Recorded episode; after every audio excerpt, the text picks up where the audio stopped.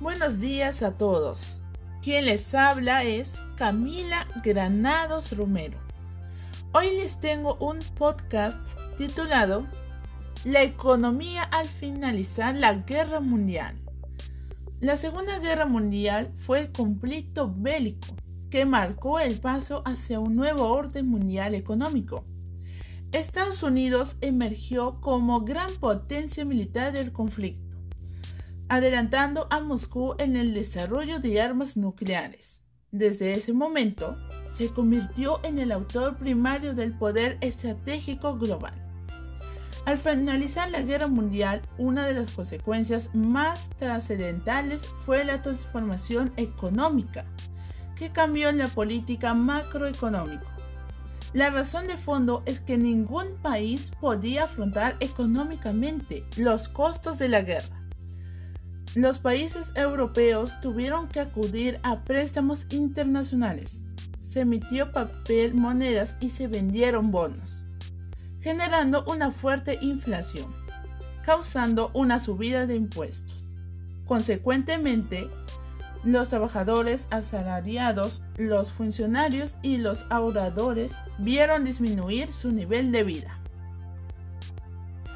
El centro de la economía mundial giró hacia los países menos afectados por la guerra, especialmente Estados Unidos y Japón, que se convirtieron en dos potencias económicas.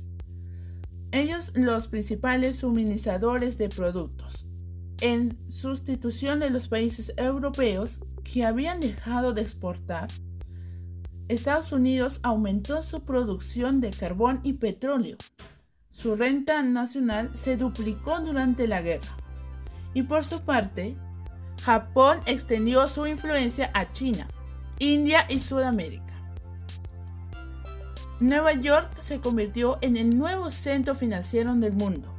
Las necesidades crediticias europeas se satisfacieron con el dinero estadounidense, país que pasó de ser deudor con Europa a acreedor después de la guerra.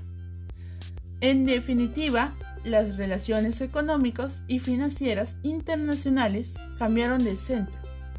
Acabó la hegemonía de Europa en materia económica y durante los años de posguerra, los países europeos hubieron de luchar contra una fuerte inflación, el desempleo, la disminución de la producción industrial y agrícola la reestructuración de industria y la depreciación de sus monedas.